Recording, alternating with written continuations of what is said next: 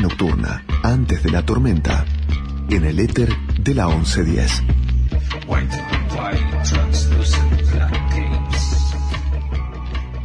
Muy buenas noches, amigos y amigas de fin de fiesta. Aquí estamos iniciando un nuevo programa, en este caso el número 340-340. Hoy es el domingo 27 de noviembre, sí, 27 de noviembre, ya está terminando noviembre, increíble de 2022, casi lunes, obviamente atravesando el pleno, eh, el pleno auge del Mundial de Qatar 2022. Obviamente, como es una tradición, Argentina no puede no sufrir. Siempre sufre aquel arranque con Arabia Saudita perdiendo 2 a 1. Y bueno, este es una tradición local, ¿no? O sea, si es argentino, debe sufrir. Deberá sufrir, es un destino. Así que bueno, veremos qué le depara a nuestro querido equipo liderado por Messi en este Mundial Qatarí y en este fin de fiesta 340. Obviamente voy a comenzar esta apertura de este programa nuestro hablando un poco de Qatar fuera de la óptica del Mundial, o sea, tratando de sacar la cuestión del Mundial, porque fin de fiesta no es un programa de deportes, tenemos menos fútbol que, eh, que no sé, digamos, ¿no? Eh, que betizarlo, menos fútbol que beatrizarlo, ¿no? que es como la figura menos futbolística de la cultura argentina. Eh, salvo aquí que sí, que es un futbolero bastante empedernido. Mi caso y el caso de Fabián me parece que miramos, yo miro los partidos obviamente, eh, porque hay todavía cierto sentimiento de comunidad, pero desde una ignorancia importante. Pero me parece que es una buena, es, es una buena oportunidad precisamente como Qatar es el anfitrión de este Mundial 2022, hablar un poco de Qatar desde el punto de vista político, cultural, desde el punto de vista de sus problemas. Qatar es un país, por ejemplo, vamos a repasar algunas, algunas características de Qatar. Ustedes saben que, por ejemplo, Qatar es uno de los 70 países en el mundo donde están criminalizadas las relaciones sexuales entre personas del mismo género, ¿no? O sea, una serie de prohibiciones que atentan flagrantemente contra las libertades individuales, contra los derechos humanos, particularmente de la comunidad LGBT, también de las mujeres. Me parece importante subrayarlo esto, para que dimensionemos dónde se está haciendo este mundial, ¿no? Uno de los 70 países en el mundo donde están criminalizadas, son criminales, son consideradas criminales las relaciones homosexuales. Eh, Qatar, obviamente, es importante situarlo, digamos, ¿no? Está situado en, eh, en el Golfo Pérsico, ¿no? Es un lugar precioso, el estado insular de Bahrein, ¿no? Es un estado muy, pero muy pequeño, ¿no? De 11.586 kilómetros. Doha, por supuesto, es la capital, ¿no? Ahora, hay que tener en cuenta precisamente que el gobierno de Qatar es una monarquía absoluta, Es una monarquía absoluta teocrática. Eh, quien comanda este pequeño estado muy poderoso es Tamim bin Hamad Al Thani, ¿no?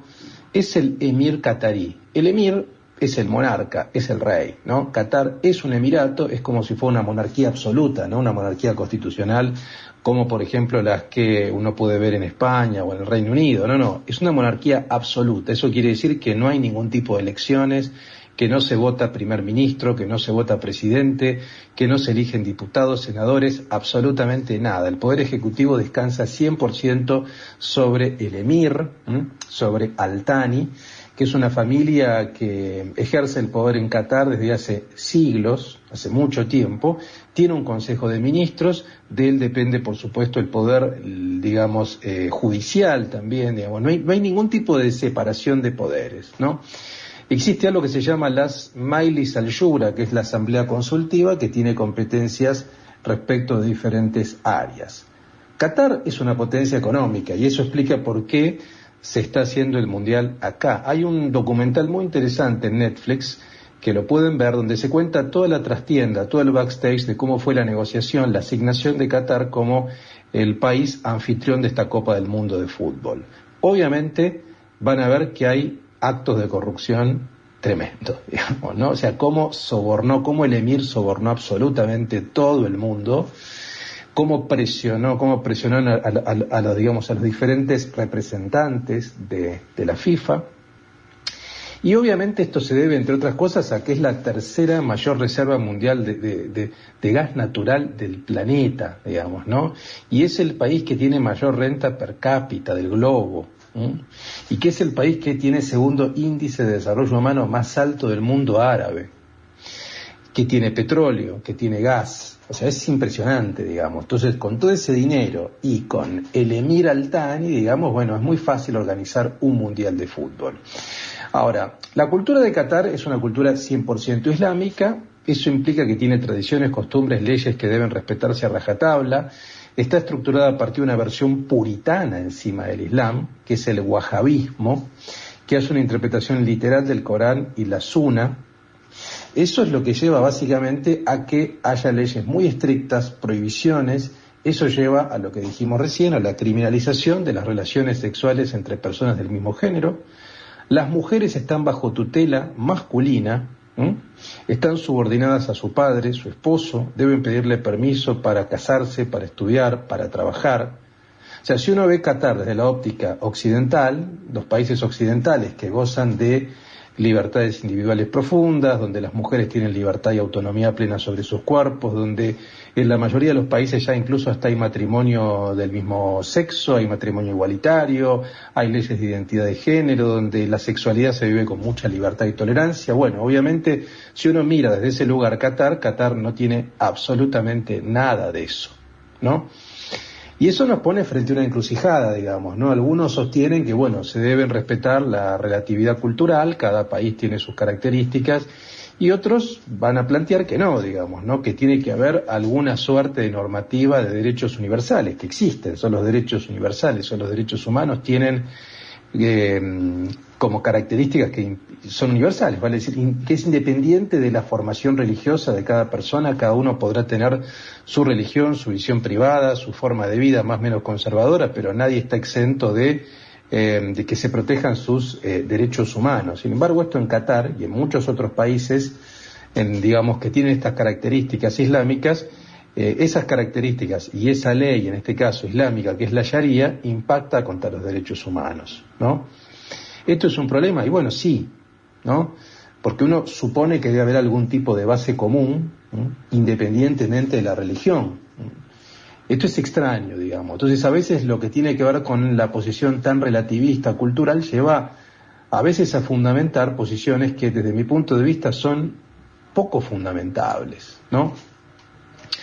Eh, pero bueno, sin duda creo que es una buena oportunidad este Mundial de Qatar precisamente para reflexionar sobre esto, para conocer un poco más del mundo islámico, para entender sus características, de ninguna manera para fundamentar su posición anti derechos humanos, yo estoy flagrantemente en contra de eso, ¿no? Me parece de terror. Eh, pero bueno, es una, es una oportunidad ya que todo el mundo está mirando a causa del fútbol a Qatar, que pensemos un poco en la cultura islámica, que pensemos en los derechos humanos, que pensemos desde otro punto de vista. Eh, hay un libro muy interesante que yo recomiendo, un poco aprovechando esta introducción, que es Rock and Roll Islam, ¿no? De Emilio Fernández Chico, a quien entrevistamos acá en fin de fiesta hace un par de años. Emilio se convirtió al islamismo, venía de una formación nada que ver, digamos, muy, eh, hasta una vida muy libertina, digamos, ¿no? y se convirtió 100% al islamismo. Es un libro muy interesante donde narra todo ese proceso de conversión desde una óptica muy amplia y que ayuda por ahí a comprender más las características. Ahora, comprender las características del Islam no quiere decir justificarlas de ninguna manera, digamos, ¿no? Si impactan contra las libertades individuales y contra los derechos humanos, me parece que, bueno, estamos en un problema. Pero, como sabemos, eh, las normas y los derechos a veces, bueno, son obviados si hay otro tipo de eh, cuestiones por debajo que tienen que ver con el petróleo, que tienen que ver con el gas, como dijimos recién, que tienen que ver con el vil metal, ¿no? Me parece que el mundo está traccionado más por este tipo de relaciones de poder y de dinero que a veces hacen mirar para otro lado, hacer la vista gorda en relación con los derechos. Así que disfrutemos el Mundial, gritemos los goles, tratemos de no sufrir tanto, pero no nos olvidemos de esto, ¿no? Porque en definitiva esta es la cruda realidad. Así que, muy bien amigos, bienvenidos a este fin de fiesta 340 bajo clima catarí mundialista. Esperemos que Argentina eh, que no nos da ninguna alegría desde el punto de vista económico, tal vez nos dé una alegría desde el punto de vista futbolístico, ya lo veremos. En este programa tendremos además a Fabián Couto que nos hace un tres trips de Nacho Vegas, además Leoncé, el nuevo Bermú de Lurton, la apertura de Italpast en el Faena, obviamente las novedades enológicas, gastronómicas, el tracklist especialmente seleccionado por el amigo Couto, Aquí veremos si reflexiona sobre el Mundial, veremos si piensa algo sobre Qatar, sobre la ciudad de Buenos Aires, sobre su vida, sobre su observación, su reflexión, su columna, la columna de los anteojos de Aki Tejerina. Y en la sección de Trasnoche Filosófica voy a, precisamente a propósito de, la cuestión islámica y árabe, vamos a hablar un poco del renacimiento islámico del siglo eh, de, digamos, del siglo VIII al siglo XIII. Una época importante en la filosofía de Oriente Medio. Hay grandes filósofos árabes como Averroes, Avicena, así que vamos a hacer una breve reflexión sobre la filosofía árabe de aquel renacimiento, aquel siglo de oro islámico que fue muy, pero muy importante. Así que muy bien amigos, eh, disfruten de este fin de fiesta 340 cosecha tardía, ya realmente nos quedan pocos cartuchos, nos quedan pocas balas en la cartuchera. Así que tratemos de vivirlos con plenitud. Y los dejo ahora sí, por supuesto, con Fabián Couto para que les diga musicalmente con qué ponemos primera, con qué arrancamos, con qué comenzamos, ¿no? Eh, con qué iniciamos este partido, este partido 340 en este fin de fiesta, cosecha tardía, obviamente un fin de fiesta islamizado, un fin de fiesta mundializado tal vez Muy bien amigos, ¿cómo te va Luis? ¿Cómo están ustedes? Es el programa 340, ya llegamos al 340 y como vos bien decís Luis, quedan pocos cartuchos de este éxito de la radiofonía argentina. Qatar. A mí me gusta Qatar, pero no tanto con Q, me gusta Qatar con C. Todo lo que sea Qatar me gusta, con C. Me parece bien que sea una monarquía, un emirato, por eso el emir es el rey absoluto, y se practica, parece, el deporte nacional, que es la cometa. Por lo menos así lo practicaron con la AFA tranquilamente. Y por eso estamos todos con la vista puesta en Qatar. Amigos, Vamos a empezar este fin de fiesta con cuatro programas, cuatro temas, perdón, que tienen para mí gusto un poco que ver con lo que hablábamos y con lo que hacemos referencia como es este Mundial de Qatar. Le CD Sound System, American Dream, el sueño americano. El sueño americano es lo que todos buscan y parece que en Qatar, por más bien que lo pasen, algunos también lo buscarán. Los Talking Heads, una vez en la vida, once in a, life, in a lifetime. Sí, me salió medio mal, pero bueno. Lifetime. Y es Head We Roll. Cabezas van a rodar. Sí, claro que van a rodar. Muchos volverán cabizbajos a sus países luego de perder en Qatar. Y por último, Arcade Fire, Create Comfort, creando confort. ¿Qué es lo que hizo justamente el emir en este emirato? Arrancamos fin de fiesta totalmente mundializado pese a nosotros, guajabismo para todos.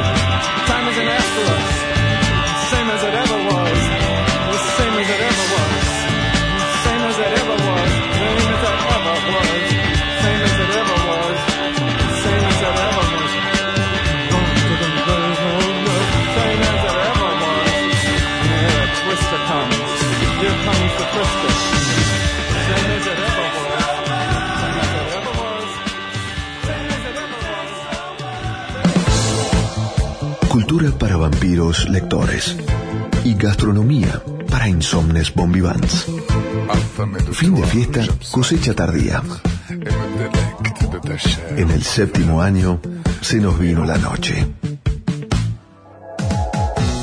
Nací en la ciudad autónoma de Buenos Aires, en el barrio de La Recoleta. Nací en Buenos Aires, en el barrio de Belgrano. Mi papá Antonio nació en la ciudad de Calabria, en el sur de Italia. Mi mamá María nació en la ciudad de Leche, también en el sur de Italia. Raúl, mi papá, era un porteñazo que nació acá bien en el centro. Fina, mi mamá, nació en San Miguel de Tucumán. Mis abuelos paternos, Benito y Gracia, nacieron en el sur de Italia. Mi abuela paterna nació en la aldea de Fene, en Galicia. Mi abuelo paterno nació en Buenos Aires. Y mis abuelos maternos, Rosa y Emanuele, en el norte de Italia. Mi abuela materna era de Tucumán. Mi abuelo paterno era de algún lugar de España, que no sabemos bien dónde. Soy Silvana Mato. Soy Pablo Borlero. Y estoy en la 1110. Y estoy en la 1110, la radio de Buenos Aires. Buenos Aires está hecha de barrios, está hecha de ciudades, está hecha de provincias, está hecha de regiones. La 1110, la radio pública de la ciudad de Buenos Aires.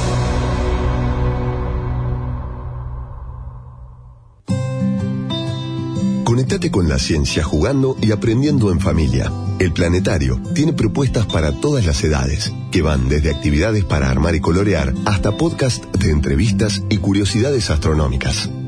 Ingresa a las redes del Planetario en Instagram, Facebook, Twitter y Spotify o a www.planetario.buenosaires.gov.ar y descubrí el universo desde casa.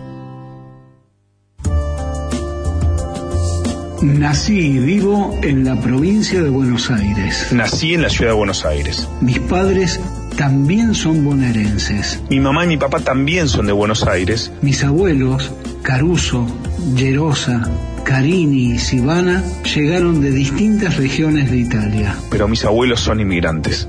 Vinieron de Rusia y de Polonia. Soy Marcos Caruso. Soy Guido Glay. Y soy de la 1110. Y estoy en la 1110, la radio de Buenos Aires.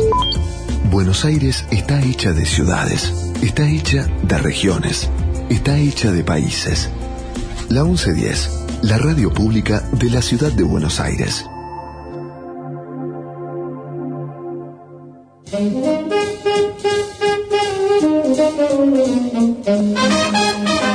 Saber leer la carta de un restaurante requiere del consejo de un experto. La interpretación del arte culinario para saber a dónde ir. De la mano de Fabián Couto. Ahora, en fin de fiesta.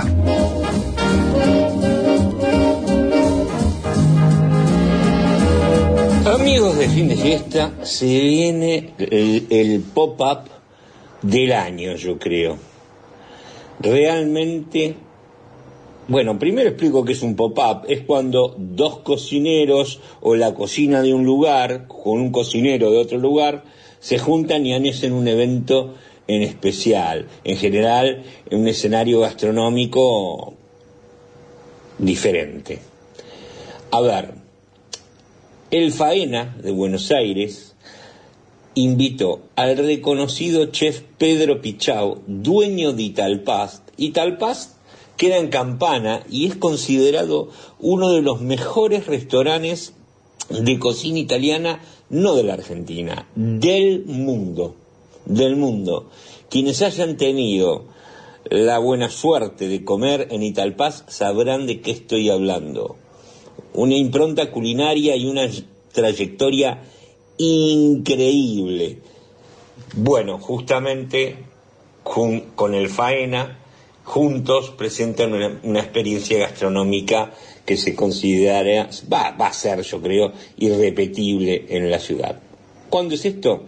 El 16 de noviembre, el Italpaz y el Faena Buenos Aires, en lo que es el Bistró Sur, un súper lindo restaurante dentro del hotel, va a recibir al Italpaz que va a venir con platos insignia y todos los sabores de su alta cocina italiana, sarda, sarda de Sardeña. Eh, el Italpaz eh, va a traer todos sus productos, cocciones al dente, todas sus recetas, la cocina de Cerdeña, como les decía antes, y Pedro Pichao, quien hace más de 50 años que lleva adelante su cocina tradicional en Campana, va a venir aquí a cocinar Alfaena y se lo va a poder apreciar, conocer en el salón. El menú, yo tengo acceso a lo que va a ser el menú a partir del 16 de noviembre, ya, y van a ver lo que es este menú. Es realmente increíble, increíble. Vean, por ejemplo, les voy a hablar de algunos de los platos que pueden encontrar yendo ahí. Vamos a los antipastis. Los antipastis son lo que serían los platos de entrada. A ver, mixto de croquete e oliva a la. Bueno, buñuelos de brócoli, croquetas de espinaca y olivas apanadas rellenas de carne. Impresionante. En la sencillez está lo superior justamente. Después tenemos, por ejemplo, A ver, pastas rellenas quieren escuchar ravioles de mesa de rúcula gratinados y rellenos de lomo, cerdo, setas con salsa de tomate frescos de nuestra huerta, nuestra huerta, de la huerta de Pedro Pichao. Ese es el plato de ravioles. Después, si les gustan los ravioles con masa fila, masa, perdón, eh, de tinta de calamar rellenos con zapallo, cabutia, langostinos y pesca blanca, vienen con crema de azafrán y verdeo. A ver, ¿qué más? A ver, ¿qué más les puedo decir de los platos? Uno mejor que otro, los platos de Pedro. Yo hace años que voy a su restaurante en Campana y me fascina, me fascina. Eh, bueno, si les gusta el pescado, obviamente va a haber salmón rosado del mejor glaciado de miel con cremoso de zanahoria, por ejemplo. Los dulces, el tiramisú de Pedro es espectacular el afogato al café, que es un helado de crema americana con café expreso, típico italiano. Eh, bueno, qué sé yo, realmente increíble. El Faena invita a disfrutar de una nueva experiencia gastronómica junto al chef Pedro Pichao. Pedro Pichao no deben dejar de probar, aunque sea un plato, de este cocinero excepcional excepcional. La cocina italiana está más que representada en la Argentina por Pedro Pichao, su restaurante Italpaz. En vez de tener que hacer 60 kilómetros para ir hasta el Italpaz, si todavía nunca han conocido esta cocina, pueden ir al Faena y disfrutar de un menú a la carta como es el que va a estar haciendo en el hotel. Eh, se los recomiendo, muchachos se los recomiendo enfáticamente, enfáticamente. Pedro Pichao desembarca en el Hotel Faena. ¿Cuándo es esto? Arrancó ya el 16 y dura toda esta semana. Dripping with.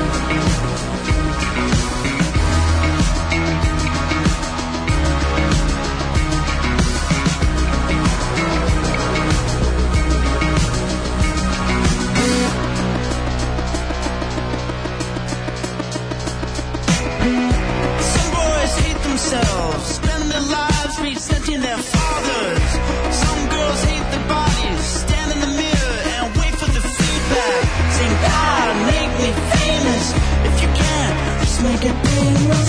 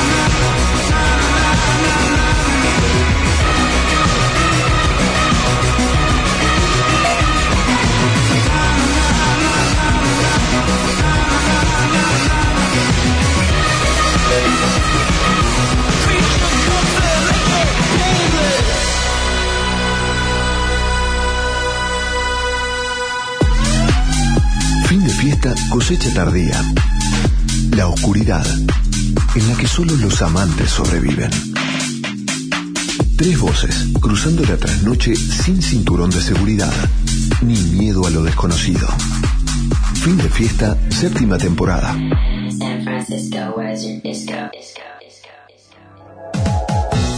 Nací en Buenos Aires, en la ciudad de Buenos Aires, aunque cuando era muy chiquita me fui durante un tiempo a vivir a Río Cuarto. Nací en Carlos Pellegrini Libertador, en la ciudad de Buenos Aires. Mi mamá Joya nació en Roma y mi papá, Juan, nació acá en Buenos Aires. Mis papás, Andrea y Pablo, los dos son nacidos en la ciudad de Buenos Aires. Y mis cuatro abuelos son primera generación de argentinos, luego de toda una familia de inmigrantes. Mi abuelo paterno, Raúl, nació en Entre Ríos, en Diamante. Mi abuela paterna, nació acá en Buenos Aires también. Tres de ellos, Héctor, Leonor y Florinda, que le decimos Pocha, nacieron en la ciudad de Buenos Aires y toda su familia vino de Europa escapando del nazismo. Mi abuelo materno nació en el Abruzzo, en Italia, y mi abuela materna nació en Vicuña Maquena, en Córdoba. Y mi abuelo Luis, su familia vino de Italia y él fue el primero de toda la familia en nacer en la ciudad de Buenos Aires. Soy Micaela Mendelevich Soy Emiliano Damonte Taborda y estoy en la 1110. y estoy en la 1110, la radio de Buenos Aires. Buenos Aires está hecha de ciudades, está hecha de regiones, está hecha de países.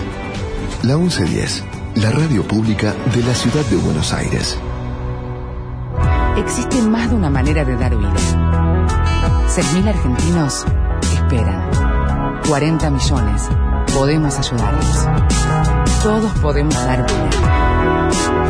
Comunicate al 0800-555-4628 www.incucay.gov.ar Es un mensaje del Ministerio de Salud, Presidencia de la Nación. Comentá, participá, opina, compartí, comunicate, buscanos. En Twitter como arroba la 1110. En Facebook barra la 1110. Y en Instagram arroba la 1110. Somos la radio pública de Buenos Aires. Estamos en las redes y te queremos escuchar. Tres trips. Un viaje musical. Amigos, hoy en el Tres Trips, esta sección que inventé para escuchar y viajar tres temas de un mismo intérprete, vamos a conocer un poco a Nacho Vegas. Nacho Vegas es un cantautor, una de las mejores plumas de la literatura musical española. Me encanta lo que él hace, tiene algo de Leonard Cohen, de Bob Dylan, de Nick Cave, de Tom Waits. Vean de quiénes hablo para entender de quién se trata. Un cantautor con una música intensa, eh, de fuerte carácter autobiográfico, autorreferencial, eh, que habla de cosas que parecen películas, es como un cineasta de la música. Eh, sus temas tratan de lugares, situaciones personales, personas, personajes, leyendas, qué sé yo. Es una especie de Lurid también, bastante Lurid. Rockero, eh, apocado de a momentos, algo indie quizás para algunos. Un cantautor de rock buenísimo, buenísimo, súper fino. Con ustedes los dejo para que disfruten de la poesía de Nacho Vegas. Vamos a, a escuchar tres temas. Uno es el hombre que casi conoció a, a Michi Panero, Reloj sin manecillas y Abnegación. En el Tres Trips, el señor Nacho Vegas. Es hora de recapitular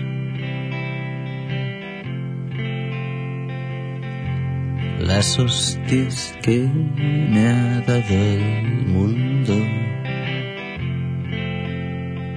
Hoy querrán oír mi último adiós. Bien, poco a poco van llegando y yo los recibo en batín. Y unos me llaman chaval y otros me dicen caballero.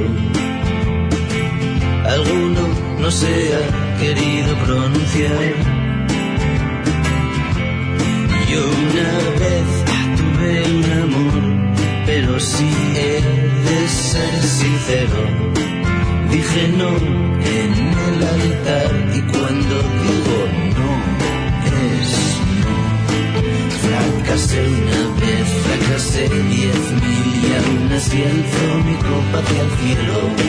en un brindis por el hombre de hoy y por lo bien que habita el mundo. Mirad, las niñas van cantando. Sha,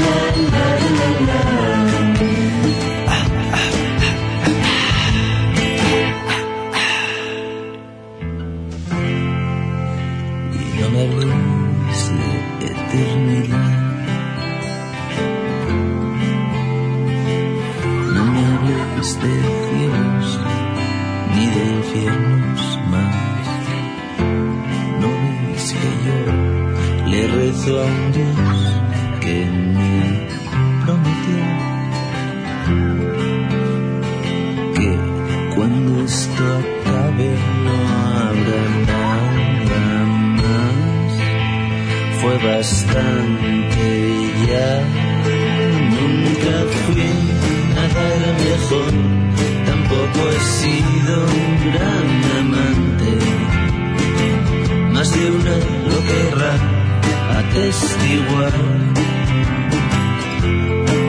Pero si algo hay capital, algo de veras importante, es que me voy a morir voy. Lo he pasado bien y casi conocí en una ocasión a mi chicanero. Y es bastante más de lo que jamás soñaríais en mil vidas. Mira, las niñas van cantando. Sha.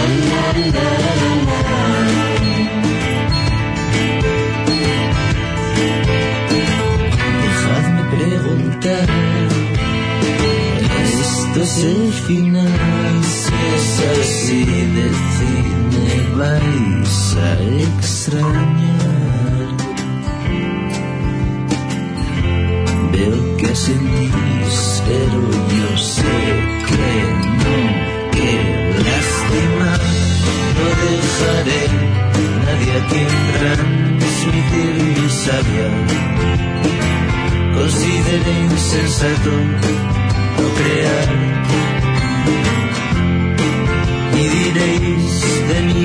Soy un viejo verde y cascarrabias.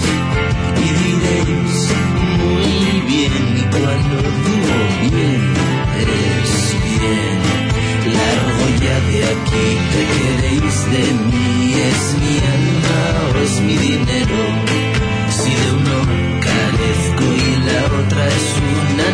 Anomalía en esta vida, mira, las niñas van cantando. Muy bien, niñas.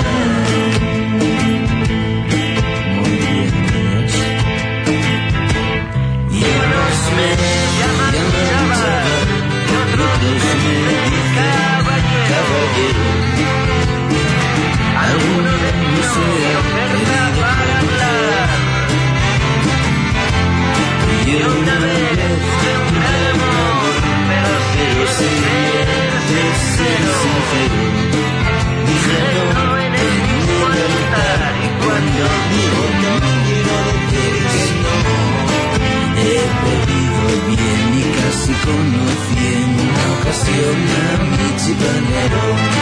Y ahora brindo en paz por la humanidad y por lo bien que habita el mundo. Escuchar, os lo diré cantando. Sha, la, la, la, la.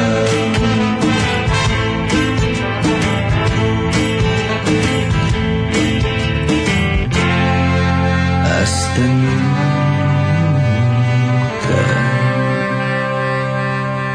Tres trips en fin de fiesta. Ahora ni el cielo te asiste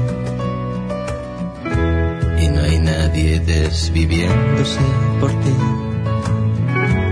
Pero el ser humano insiste, justificas tu existencia con la química. Estoy triste, ¿para qué mentir? Haré que el sol salga mañana desde aquí y por una vez seré la más bella ciudad y seré ballena en alta mar. Y seré la noche al descender por una vez. Seré una luz y una canción y seré la esfera de un reloj que no tiene agujas.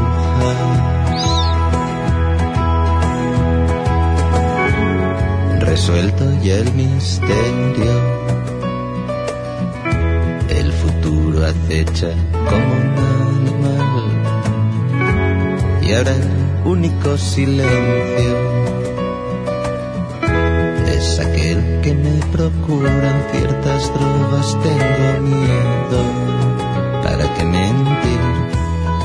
Haré que el sol salga mañana desde aquí. Y por una vez seré la más bella ciudad y seré ballena en alta mar. Y seré la noche al descender por una vez seré una luz y una canción y seré la esfera de un reloj que no tiene agujas. Por una vez seré la más bella ciudad y seré ballena en alta mar y seré la noche al descender por una vez seré una luz y una canción y seré la esfera de un reloj que no tiene agujas. Estás viajando con tres trips.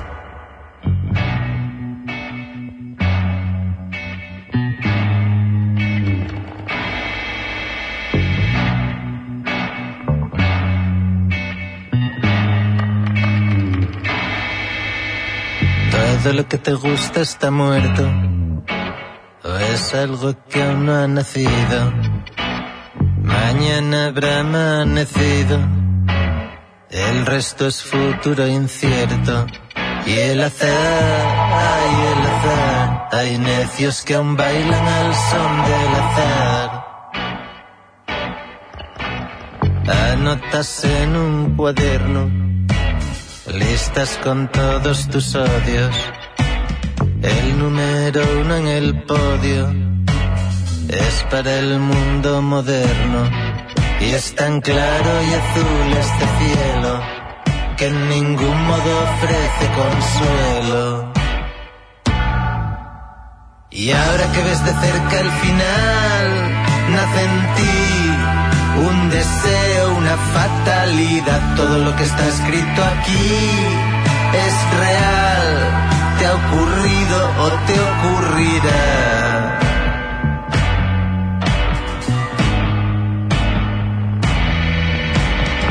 Hablan de una guerra fría, dicen justo lo que piensas. Hoy en directo en la sexta, Ferreras folla con Inda y es viral, es viral. En segundos el vídeo es viral. Haz retweet, dale al like, vive tu vida igual que un anuncio de Nike en un mundo enfermo. Y ahora que ves de cerca al final, nace en ti un deseo, una fatalidad. Todo lo que está escrito aquí es real. Te ha ocurrido o te ocurrirá, sabes que te vas a estrellar y en tu vida nunca hubo tal felicidad.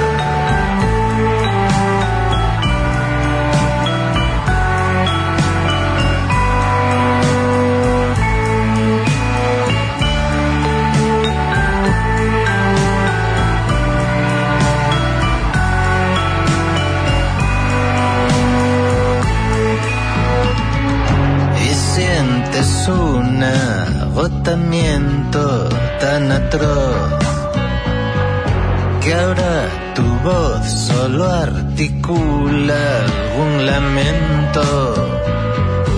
Un renacer sexual parece una utopía.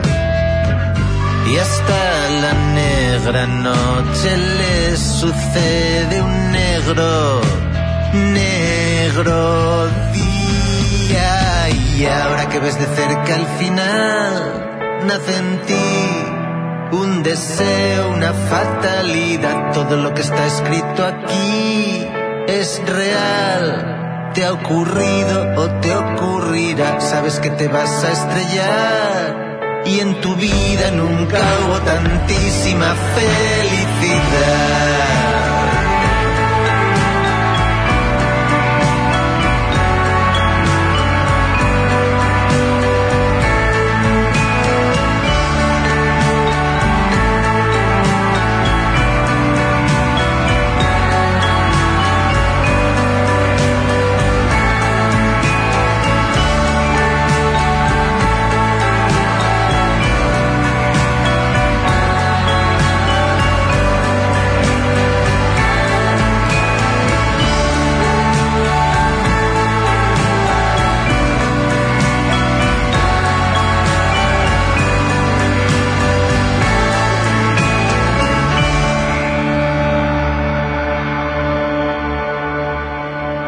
Fiesta.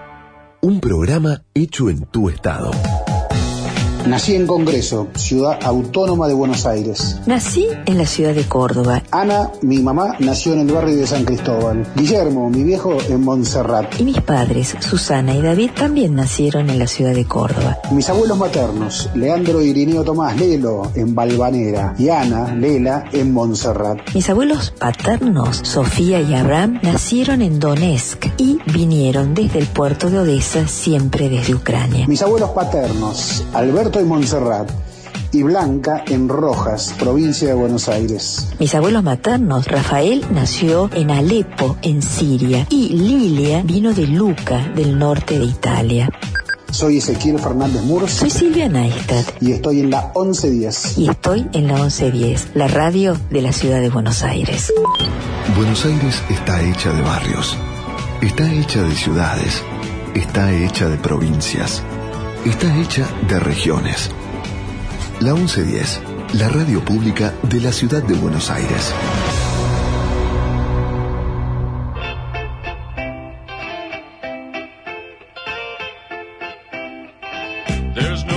Una guía trasnochada para buscar la paz entre tinieblas. Lo mejor de la semana, según la mirada urbana de Aki Tejerina.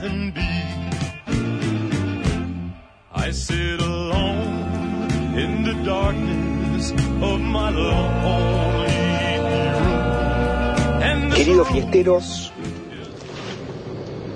bienvenidos a este submarino nocturno llamado fin de fiesta, cosecha tardía, donde termina la semana, donde empieza, donde está por terminar noviembre, diciembre, siempre al filo, siempre, siempre buscando entre los límites, siempre buscando en las fronteras, siempre esperando que llegue algún barco con música, ¿no? Esas cosas que nos contaban, que la gente tenía que ir al puerto, pues venían los, los marineros que bajaban con discos de, de los Stones, de los Beatles, de Zappa, de Cream, y ahí iban a las radios, las radios los escuchaban las personas, y después cuando querías escuchar ese tema, anda a conseguirlo. Pero bueno, de a poco se fue armando toda esa cultura y hoy en día sale un tema nuevo de The Cure y te levantás y Spotify te dice ha llegado un nuevo tema de The Cure, apretás el botón del teléfono, lo conectás a tu Bluetooth y te sale la nueva canción de The Cure por toda la casa. Eh, la, la comodidad de la, de la tecnología nos ha traído hasta acá los trabajos remotos, las formas de la comunicación inmediata todo el tiempo, ¿no? Personas que te mandan un mensaje y dicen, te mandé el mensaje hace 15 minutos, no me respondiste. O, o ya la llamada por teléfono se ha perdido, entonces el que llama te escribe, atendé, ¿no? Porque él da por, por sentado que deberías atender o que estás o que no estás manejando o que estás todo el tiempo con el teléfono. Todos damos sentados que todos estamos todo el tiempo con el teléfono. Y después de tantos años de, de pandemia, barbijos, vacunas, dosis, internaciones, muertes, eso, llegó la guerra, que va a dejar este invierno a Europa sin gas y van a pasar mucho frío. Pero antes de eso, tarán, tarán, tarán, primer mundial del año que se juega en noviembre, verano argentino. ahí va el mundial, ahí van los argentinos llenos de esperanzas, esperando que esto nos reivindique, eh, que pase algo, estar todos unidos. Pero bueno, va- vamos viendo que el, que el, que el camino no es el camino del verano y se nos viene el verano encima y el gobierno tiene algo así que se llama como plan verano que es una especie de se ven a sí mismos como unos DJs que dicen mira mira ganamos el mundial viene la navidad hacemos ese enganche año nuevo buena onda tac llegó el verano el, el primer turista que entra a Mar del Plata filmado por Crónica. Y ahí ya pateamos hasta marzo, y ahí vemos, porque ya es un año electoral, donde ya nuestro electorado y los otros electores entienden que es año electoral, que no pasa nada, que vale pegar abajo del cinturón, que algún botellazo te puedes comer, pero lo único que importa es ganar las elecciones. Acá en la agenda paralela, pero muy relevante de fin de fiesta, este cronista anduvo por Niceto el viernes pasado viendo a Nico Sorín con su octeto, que no era un octeto, sino que eran siete tocando a Piazzola. Estoy en condiciones de decir que Nico Sorín debe ser uno de los frontman más carismáticos que hay en Argentina. Eh, tengo ganas de ver a su banda de rock porque lo que sonó, lo que sonó Piazzola fue una cosa insólitamente bella. Había miembros de la banda de Piazzola y, eh, y siempre Niceto es un lugar que, que es increíble. La verdad, esa subir arriba a ver la banda, tomarte cervecitas y tragos a, a precios totalmente acordes, o sea, tipo cervezas de 300 o 400 mangos, todo, todo bien, disfrutando un, un super recontra mega, mega show.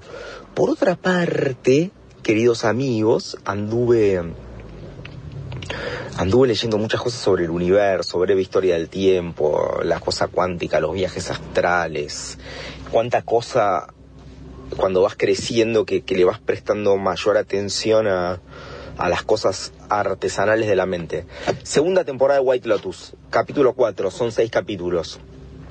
La cosa es, eh, un grupo de, turistas de mucha plata llegan a un hotel en Sicilia y, eh, se van dando situaciones entre el management, eh, los clientes, o sea, situaciones de paisajes perfectos, músicas perfectas, actuaciones perfectas, comidas, sustancias, es, es la serie que ganó los, yo ya no sé cómo decir los Emmy, los Grammys, que, se- se comió a todas las que aparentemente eran las, las favoritas a quedarse con todo. Dicho esto, queridos fiesteros, corto acá, les mando un saludo, fuerza a los que aman el fútbol, fuerza en la vida en general, amor y paz.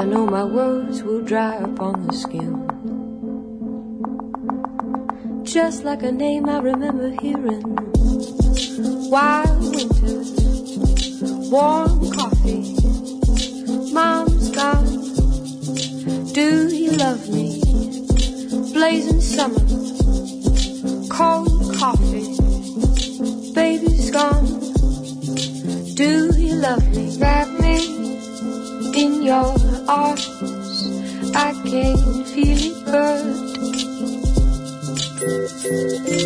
Rock me in your arms. I can't feel it good.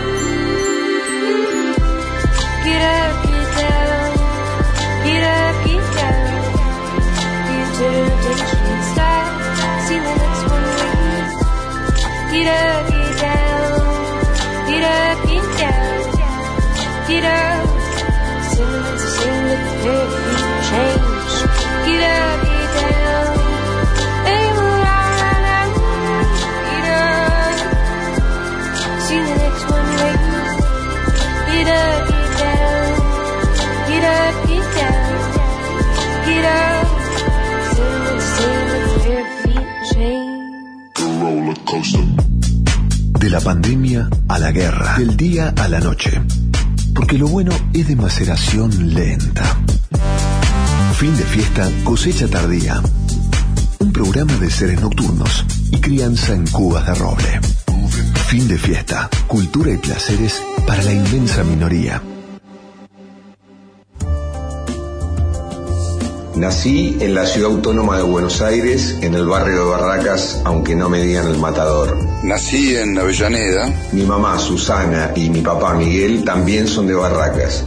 Mi mamá era de Buenos Aires, mi papá era de Montevideo. Igual que tres de mis abuelos, Miguel, Alcira y Emilia. Mis abuelos paternos, Giorgio era de Galípoli, de Leche, y la abuela María era uruguaya. Y mi abuelo materno, Mario, nació en un pueblo del norte de Italia llamado Tobiano. Los abuelos maternos, en cambio, mi abuelo era de Torino y Catalina era de alguna ciudad alemana. Soy Miguel Frías. Me llamo Guillermo Piro. Y estoy en la 1110. Trabajo en la 1110, la radio de Buenos Aires. Buenos Aires está hecha de barrios, está hecha de ciudades, está hecha de provincias, está hecha de regiones. La 1110, la radio pública de la ciudad de Buenos Aires.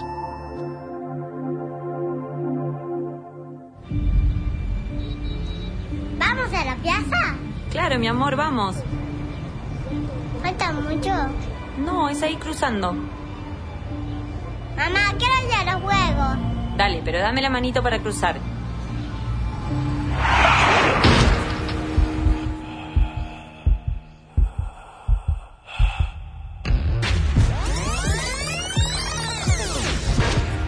En la vida real no hay marcha atrás. Dale al peatón su prioridad, en especial en esquinas y sendas peatonales.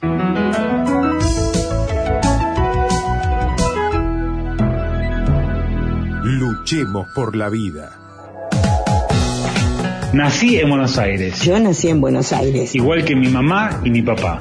Mi mamá viene de Lituania, igual que sus papás, y mi papá de Polonia. Pero mis abuelos eran, eh, por parte de mi papá, de un pueblo que se llama Agnone, en la región de Molise, en Italia. Se conocieron aquí, de adolescentes, en la Argentina. Y por parte de mi mamá, de un pueblo que se llama Taramundi, en Asturias, España. Soy Catalina Drugi. Soy Ezequiel Jacobone. Y trabajo en la 1110. Y trabajo en la 1110, la radio de Buenos Aires. Buenos Aires está hecha de ciudades, está hecha de regiones, está hecha de países. La 1110, la radio pública de la ciudad de Buenos Aires.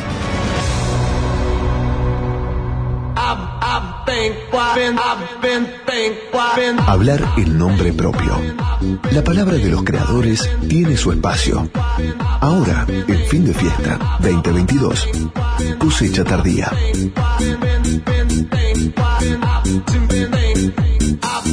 Amigos, vamos a hablar un poco de Bermud.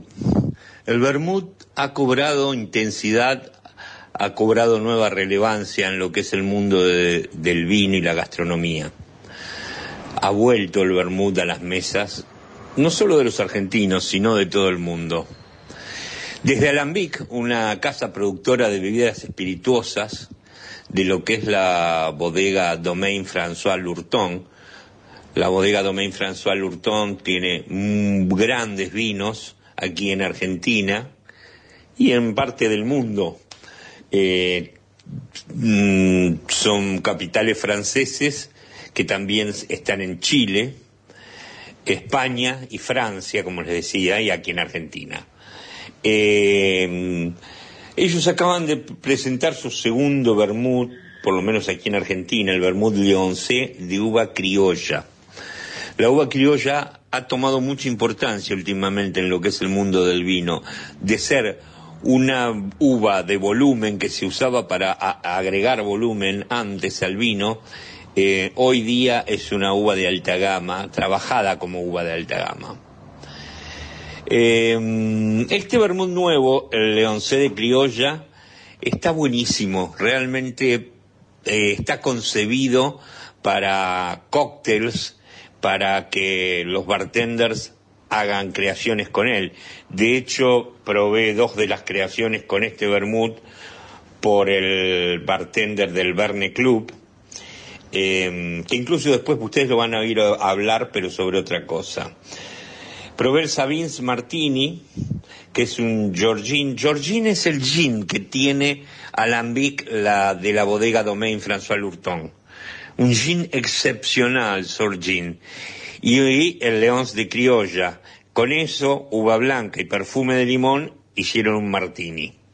El martini está muy de moda también hoy día nuevamente, ha cobrado importancia nuevamente. Es un trago clásico. Y después el Georgine Leons de criolla, miel de uva, limón y flot de oporto, es otro de los tragos, se llama Cel Sur. Hay buenos tragos. Estuvieron Sabine y François Lurton aquí, socios fundadores y dueños de la bodega, y junto a Lucía Ordóñez, la directora comercial de la bodega Piedra Negra, presentaron el Georgine. Pruébenlo si pueden, es un vermut de rosado pálido sin filtrar y que tiene más o menos 27 especias, hierbas en su procedimiento. Los dejo para que escuchen un poco cómo hablaba François Lurton sobre su vermut, porque me gusta que escuchen siempre a los hacedores, a los bodegueros, a los enólogos. Con ustedes, en exclusivo para los que les gustan de los vinos, habla François Lurton, un extracto de lo que... Am, al revés de lo, lo que hacen los italianos, que normalmente hacen eh, eh, vinos eh, que, que son claritos, que pasan tiempo en barrica, un poquito oxidado. Nosotros hemos tomado un vino de reserva, muy, a- muy afrutado, muy tánico, muy, muy joven, y para hacer un, un vermouth muy diferente de los otros. Eh, lo, mm, alors después le gusta o no le gusta, pero la, idea estaba de, justamente de hacer algo diferente y que crea un poquito un choque en el mercado de, de- los eh. Acá eh, es la, misma reflexión aquí, ve- venir con un, eh, con un vermouth de rosado, con el espíritu del rosado que nosotros tenemos en Francia. ¿eh? El espíritu del rosado es eh, muy eh, relajante, muy eh, tranquilo, lo, toma- lo tomamos al aperitivo solo. ¿eh? Se- y es porque lo, lo hemos dado a todos so- solo porque es un, es un vermouth eh, liviano, fino y que, eh, que no necesite eh, mucha cosa más. Si ponen agua o, eh, algo como tónica dentro, hay que poner poco, ¿eh? porque para que se mantenga le- las aromas de, de este vermouth que no son tan fuertes. Eh, y lo- y le- también pueden lo, lo tomar solamente con hielo. ¿eh? Es un, no, no es un trago con mucho alcohol, ¿eh? tiene 17 grados de alcohol ¿eh? y poco de azúcar, como por un vermouth. Es un vermouth en, la categoría extra dry, ¿eh? porque tiene como 30 gramos de azúcar. 30 gramos de azúcar es eh, la categoría vermouth extra, extra dry. Bon, eh, es bastante azúcar, pero dry. Y lo, le- le- los vermouth eh, le eh, hemos creado al mismo tiempo que, que nuestra Ginebra, eh, le- nuestra Ginebra Sorgin, que, hemos creado, que fue la, la- eh, el primer eh, eh, espirituoso que hemos eh, hecho juntos hace seis años, seis, siete años casi ahora. Y con Sabine. Lo- esos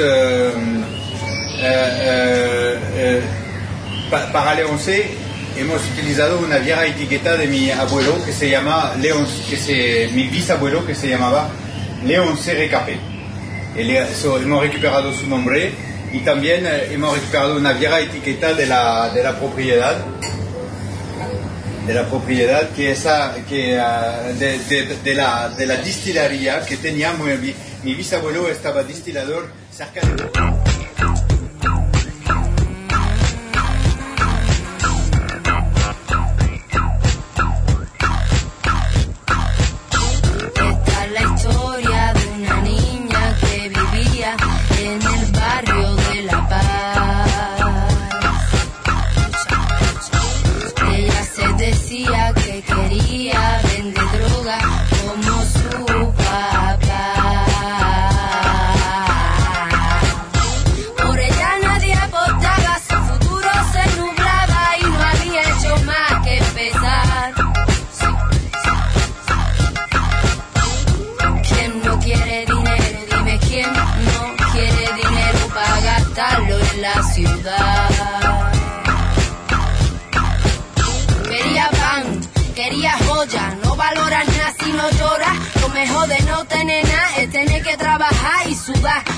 apartar la miseria a un lado. Conseguir respeto a base de coraje y cojones.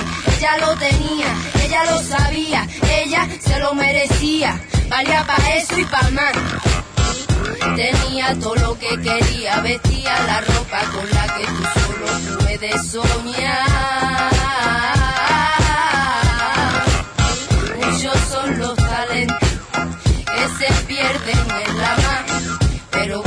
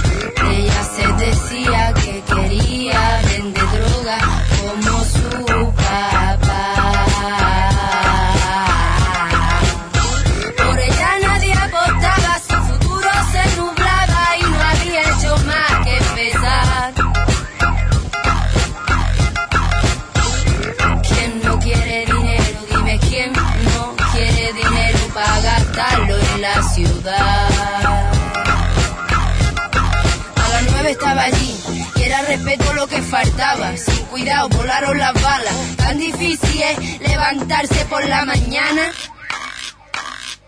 Por ser mujer llevaba pistola. Ya sabe, para no sentirse sola. A nadie le gusta que le jodan siempre. Tú tienes que pensar dos veces. ¿Quién se come la mierda cuando aparece? Si sale de allí es porque tiene suerte. Pa otra vez tendré más cuidado, mamá. Iré con gente. Tenía todo lo que quería, vestía la ropa con la que tú solo puedes soñar.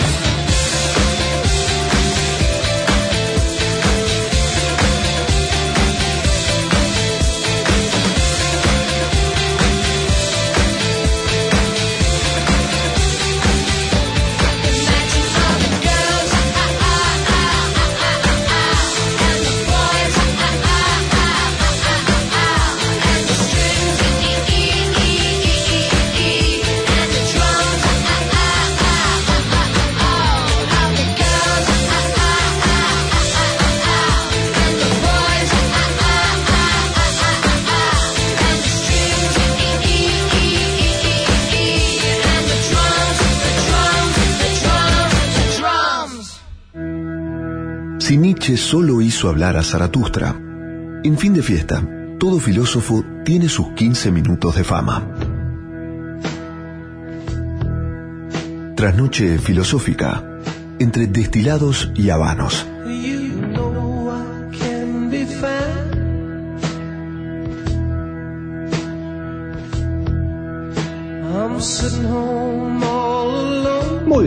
Aquí estamos en nuestra sección de Trasnoche Filosófica en fin de fiesta, fin de fiesta 340.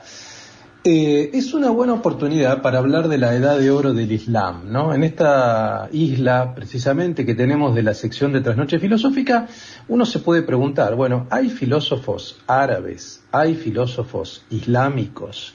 Sí, y realmente fueron muy importantes. A tal punto fue tan importante la cultura islámica, sobre todo en este momento, que es la edad de oro del Islam, aproximadamente entre el siglo VIII y el siglo XIII, XIV, incluso XV, que durante este periodo, digo, uno puede encontrar académicos, pero también ingenieros, artistas, escritores, por supuesto filósofos, etcétera, eh, que crearon una cultura única, una cultura única además influida por todos los continentes, que por ejemplo fue central para la recepción de Aristóteles en Occidente, o sea, para la llegada, para que hoy podamos leer los textos de Aristóteles, eh, gracias al mundo árabe hay una cantidad de textos que ellos preservaron, que recuperaron, por ejemplo, como el del gran filósofo eh, griego, ¿no? Eh, un poco para contextualizar esto, ¿no? O sea, muchos pensadores musulmanes del medioevo eran humanistas, eran racionalistas, eran científicos, o sea, es bastante distinta esta imagen que uno tiene cuando ve la edad de oro del Islam respecto del Islam presente, de lo que uno hoy ve en estos últimos tiempos, que a veces uno asocia de manera incorrecta, de manera sesgada, el Islam con el fundamentalismo, con el terrorismo, con posiciones muy puritanas o muy estrictas en relación con las libertades individuales, con posiciones, como decíamos al comienzo del editorial, que están en contra abiertamente de los derechos humanos, o sea, con cierto oscurantismo. Es verdad que tal vez esas posiciones son posiciones radicalizadas extremas y que existen obviamente en el Islam. Pero el Islam también tiene, por así decirlo, una vertiente más liberal, más humanista, más individualista, digamos, ¿no? A tal punto que había cierta libertad religiosa, que había vínculos interculturales entre musulmanes, cristianos y judíos, eh, en esta época que se llamó la Edad de Oro del Islam, ¿no? Eh, es una era de descubrimientos, de revoluciones agrícolas, de una economía incluso de mercado protocapitalista, ¿m? donde hubo eh, avances en materia científica, en materia filosófica, sobre todo, que nos importa. Ahora, si vamos específicamente a la cuestión filosófica, hay una figura a la que quiero centrarme, que probablemente es uno de los filósofos y uno de los eh, intelectuales más importantes del mundo eh, árabe musulmán, y me refiero a Averroes, ¿no? Averroes nació el 14 de abril de 1126 en Marrakech, ¿no? Provenía de una familia de estudiosos en derechos, ¿no? Su abuelo fue cadi principal de Córdoba, Córdoba estamos hablando de actualmente España, y es muy célebre, como yo les decía antes, porque fue un comentador, ¿no? Fue conocido como uno de los comentadores más importantes de la obra de Aristóteles, ¿no? Defensor, digamos, de la filosofía aristotélica, tradujo sus obras del árabe al hebreo también, por ejemplo, ¿no? O sea, a tal punto fue importante Averroes en sus comentarios sobre Aristóteles que creó una suerte de movimiento, suerte no, un movimiento literal propio llamado el averroísmo, eh, que después obviamente tuvo ciertas refutaciones de Santo Tomás de Aquino y demás. Ahora, eh, ¿qué es lo más importante o qué es lo que planteaba Averroes, digamos, eh, digamos, desde el punto de vista filosófico, ¿no? ¿Qué es lo más importante si uno tiene que centrarse? Bueno, eh, como decíamos antes, hizo un gran comentario a Aristóteles. Es un poco técnico, así que me parece que lo voy a obviar eso porque tampoco quiero aburrirlos, ¿no? La idea básicamente es presentarles dos o tres ideas tal vez más simples, ¿no? Las tesis fundamentales de Averroes son las siguientes. Por ejemplo, para ser muy simple, que el mundo es eterno, que el alma está dividida en dos partes, una individual perecedera, que es el intelecto pasivo, y otra divina y eterna, que es el, que es el intelecto activo. Y el intelecto activo es común a todos los hombres, y a su vez el intelecto activo se convierte en intelecto pasivo cuando se haya unido al alma humana. A partir de estas tesis, bueno, Averroes eh, plantea cierta incompatibilidad con la doctrina cristiana, ¿no? Y ahí se dan ciertos debates, como decíamos antes, por ejemplo, con Santo Tomás de Aquino, o conocido también simplemente como Tomás. Averroes es un protagonista, además, por ejemplo, de ciertos cuentos, por ejemplo, del Aleph de Borges, ¿no? La búsqueda de Averroes en el Aleph de Borges, ¿no? También aparece, es uno de los personajes de dos años, ocho meses y veintiocho noches de Salman Rushdie, que recientemente fue agredido y no sé si no está todavía en el hospital, producto de un fundamentalista también. Es mencionado Averroes en la Divina Comedia del Dante. Quiero decir, indudablemente fue un intelectual central, pero que es citado también incluso como personaje por enormes escritores, por enormes luminarias, digamos, como Dante, Borges o Salman Rushdie. Eh, por tanto, yo creo que es, importante tomar este disparador, digamos, que ahora el ojo esté puesto en Qatar y en el mundo árabe e islámico, para también reivindicar un poco otros aspectos de la cultura islámica que no son tan conocidos, o por lo menos no son tan conocidos popularmente, ¿no? Es decir, esta tradición eh, fundamental, este mundo, este, este renacimiento, esta edad de oro, digamos, de Islam, existe y me parece que es una buena oportunidad para redescubrirla o para aquellos que no tienen mucho conocimiento para descubrirla. Entonces, tal vez Averroes es obviamente difícil de leer, no es tan sencillo, digamos, pero es una buena posibilidad, por ejemplo, para leer el cuento de Borges en el cual Averroes es eh, protagonista, ¿no? Un cuento del Aleph. O es un buen momento para leer a Salman Rushdie, o es un buen momento para leer la Divina Comedia del Dante, ¿no? Es decir, tomemos esta oportunidad para reflexionar precisamente sobre eh, estas primaveras árabes, ¿no? Estas edades de renacimiento árabe. El mundo árabe en relación con el vino, ustedes saben, tiene un problema porque está prohibido beber alcohol. Salvo en los hoteles cinco estrellas no se vende alcohol, pero hay excelentes cafés, digamos, ¿no? Y además fuman, un poco para tratar de cerrar esta columna siempre con esta recomendación de maridaje, en este caso no con alcohol, para respetar la tradición islámica, con un buen café y fumando el narguile. Ustedes saben que fuman eh, esa suerte de pipa, ese humo, eh, con agua que se calienta, ¿no? Y que es el narguile, y que es muy rico realmente, ¿no? Es, es una tradición propia del mundo árabe, digamos, y del mundo islámico particularmente, fumar esas pipas enormes, ¿no? Altas, narguile o narguil, digamos, ¿no? Es un tabaco que tiene distintos sabores de origen oriental y que acá en Buenos Aires se encuentra, por ejemplo, ¿no? Hay ciertas tabaquerías que tienen eh, este, este adminículo, este aparato que además es muy bello, ¿no?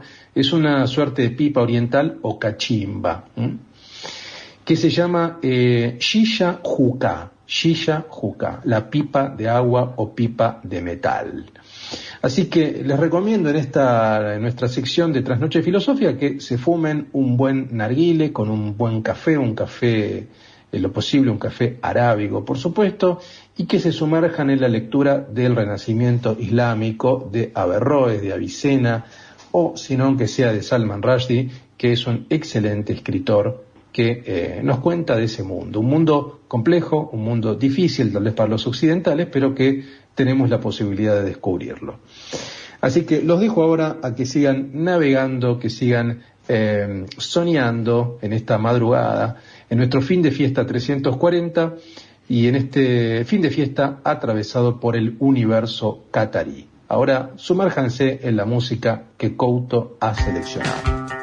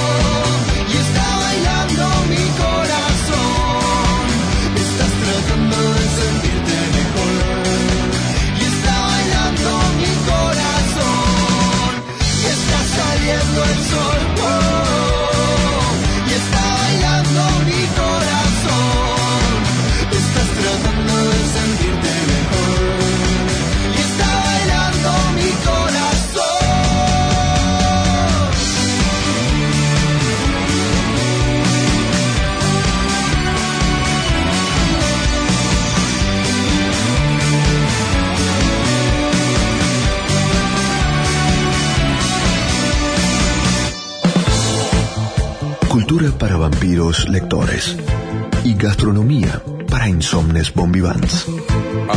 Fin de fiesta, cosecha tardía. En el séptimo año se nos vino la noche. Descarga la nueva versión de la aplicación Vea Medios y escucha la 1110 con la mejor calidad desde tu celular, iPad o tablet. Para no perderte un segundo de todo lo que la radio de la ciudad tiene para ofrecerte, Vea Medios, la aplicación que te acerca a los medios públicos de Buenos Aires, estés donde estés.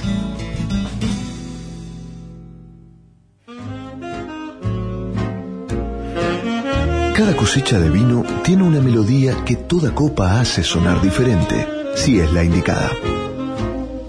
Si querés saber qué elegir y cómo disfrutar de aquello que has de beber, Fabián Couto te lo cuenta en fin de fiesta.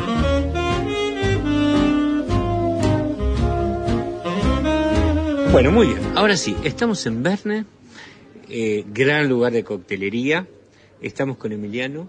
Emiliano es el bartender de aquí y estamos hablando un poco de absenta. Absenta que tanto les gusta a los seguidores de fin de fiesta y hemos hablado muchas veces. Eh, tienen un aparato, por decirlo así, es un instrumento, una belleza, algo del pasado en el cual servir la absenta. Por eso, qué mejor que Emiliano, que todas las noches presenta y sirve absenta en Verne, que nos hable un poco de eso. ¿Qué tal? Buenas noches. Primero, más que nada, muchas gracias por visitarnos acá a fin de fiesta. Eh, me llamo Emiliano Figueroa, bartender de Verne Club ya hace un año, pide comandas en todas las redes sociales. Eh, yo les voy a pasar a explicar cómo es el tema del servicio de absenta. Nosotros acá hacemos lo que sería el estilo europeo, europeo antiguo. Tenemos un servicero de absenta traído desde Francia, hecho de bronce. ¿Qué debe ser 19, 1920? Sí, más o menos. Eh, lo que se hace es se coloca hielo con un poco de agua bien fría en el cervicero, que va, lo que va a hacer es que mediante una canilla caiga por gotas sobre un terrón de azúcar que va a estar Perdón, apoyado. Emiliano, eh, aclaro algo para los oyentes. Es como un dispenser con pequeñas canillitas de bronce muy chiquitas, cuatro canillitas, si no mal no veo, y eh, ahora nos va a contar Emiliano cómo va eso que tiene agua y que tiene hielo a la copa donde va a servir la absenta. Seguimos entonces. Tiene una cuchara especial que se llama la cucharilla absenta, la cuchara absenta, donde va colocado el terrón de azúcar. Eh, acá va a estar cayendo unas gotitas de agua fría que viene del. Pero tiene muchas perforaciones, ¿no? Claro. Eh, sobre el vaso, donde es un vaso especial para absenta. En este caso nosotros tenemos una absenta marca Absinte de una graduación alcohólica de 53,7. Es el máximo permitido en Argentina, que es alrededor de un 54. Eh, lo que se hace esto es el estilo europeo, es bajar la graduación alcohólica del, de la absenta eh, para que pueda ser más consumible, ya que es de una alta graduación alcohólica. Eh, acompañado una vez que ya se diluye todo lo que es el terrón de azúcar, ya está mezclado, integrado todo, se despacha en este caso lo que sería el vaso de absenta acompañado con un vaso de agua bien congelada para a medida que lo vaya tomando la persona pueda agregar esa agua al vaso y lo pueda ir diluyendo esa graduación alcohólica y lo pueda seguir tomando. Ese es el servicio europeo original y clásico. Y- Estos, estos, estos vasitos tipo chupito que tenemos acá, en- me acuerdo que la, ge- la gente de la empresa, a mí me regalaron uno de estos también. Son los vasitos típicos para tomar absenta. Son vasitos típicos para tomar absenta, son vasitos donde lleva agua, donde uno si lo toma en primer sorbo y ve que está muy fuerte puede bajar la graduación alcohólica echándole agua, o lo va tomando y quiere seguir tomando, le echa más agua y va... No se le va a perder mucho el alcohol porque la verdad es de Sí, es muy fuerte, Es muy, muy fuerte. fuerte. Es muy fuerte. Aclaremos que es un licor, es un licor de ajenjo, ¿no? Es un licor de ajenjo con notas bastante anisadas. Anisadas, sí. Muy rico, la verdad, muy rico. Y- Pero yo vi este, vi el vaso de chupito y vi este, esta copa que me parece muy bonita también. Sí, se llama copa de absenta. O sea, vos en esta copa destilás con el agua fría y el terrón de azúcar y la absenta y luego lo pasás a este vaso de chupito. No, queda en este vaso y el vaso de chupito lo único que va a contener es agua fría. Ah, y Lo vas que- destilando, digamos. Claro, lo que Vas- vos, vos claro. lo que tenés en la copa va a ser todo el servicio de absenta ya hecho. Exactamente. Lo vas a ir tomando el absenta, vas a ir tomando el vaso, se te Y va a si ir querés bajando. lo diluís un poco con Claro, agua fría. y si querés lo vas diluyendo con un poco de agua fría, que la verdad el alcohol no se le va a perder para nada porque es bastante alcohólico. Gracias, Emiliano. No, por Decinos favor, dónde está ustedes. Verne situado Eh, Burning Club se encuentra en Palermo, Medrano 1475. Nos pueden seguir en todas las redes también, es Burning Club. Muchísimas gracias. eh.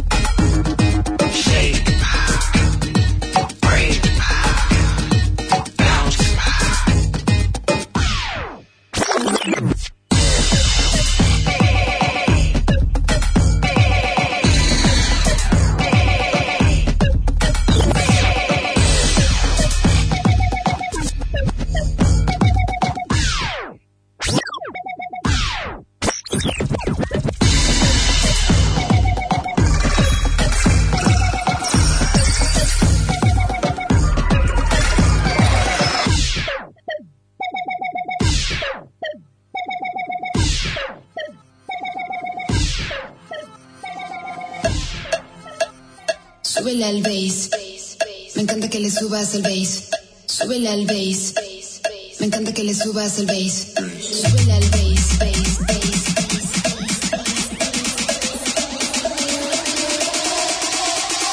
Súbele al bass.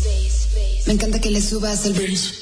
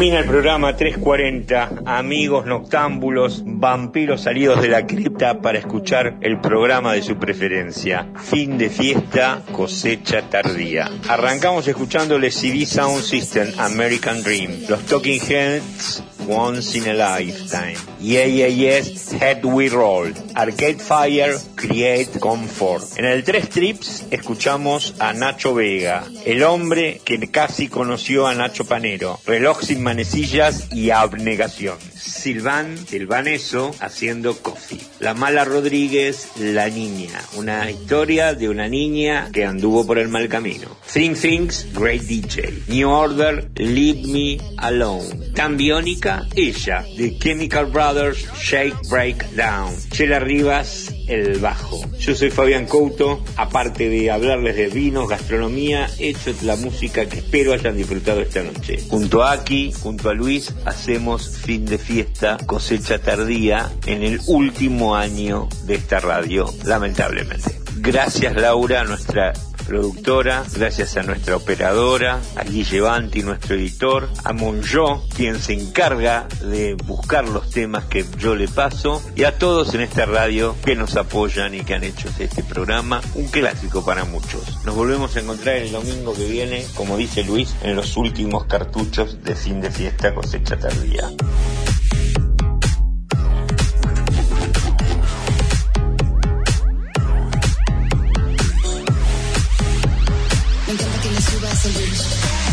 Fin de fiesta. Un programa hecho en tu estado. Nací en Buenos Aires, en la ciudad de Buenos Aires, aunque cuando era muy chiquita me fui durante un tiempo a vivir a Río Cuarto. Nací en Carlos Pellegrini Libertador, en la ciudad de Buenos Aires. Mi mamá Joya nació en Roma y mi papá Juan nació acá en Buenos Aires. Mis papás, Andrea y Pablo, los dos son nacidos en la ciudad de Buenos Aires. Y mis cuatro abuelos son primera generación de argentinos, luego de toda una familia de inmigrantes. Mi abuelo paterno, Raúl, nació en Entre Ríos, en Diamante. Mi abuela paterna nació acá en Buenos Aires también. Tres de ellos, Héctor, Leonor y Florinda, que le decimos Pocha, nacieron en la ciudad de Buenos Aires y toda su familia vino de Europa escapando del nazismo. Mi abuelo materno nació en el Abruzzo, en Italia, y mi abuela materna nació en Vicuña Maquena, en Córdoba. Y mi abuelo Luis, su familia vino de Italia y él fue el primero de toda la familia en nacer en la ciudad de Buenos Aires. Soy Micaela Mendelevich Soy Emiliano Damonte Taborda y estoy en la 1110. y estoy en la 1110, la radio de Buenos Aires. Buenos Aires está hecha de ciudades, está hecha de regiones, está hecha de países. La 1110, la radio pública de la ciudad de Buenos Aires. La ciudad descansa hace un rato. Personas, animales y cosas se detienen por unas horas. Llega la madrugada, la hora bruja. El momento en el que el mundo se ve distinto bajo el fino tamiz de una tenue luz de luna. En el mismo instante en que todo duerme en Buenos Aires, en ese preciso momento en que los sentidos se aletargan, se abre una puerta para aquellos que están más despiertos que nunca. Sonidos con sabor desconocido y olor a nuevo.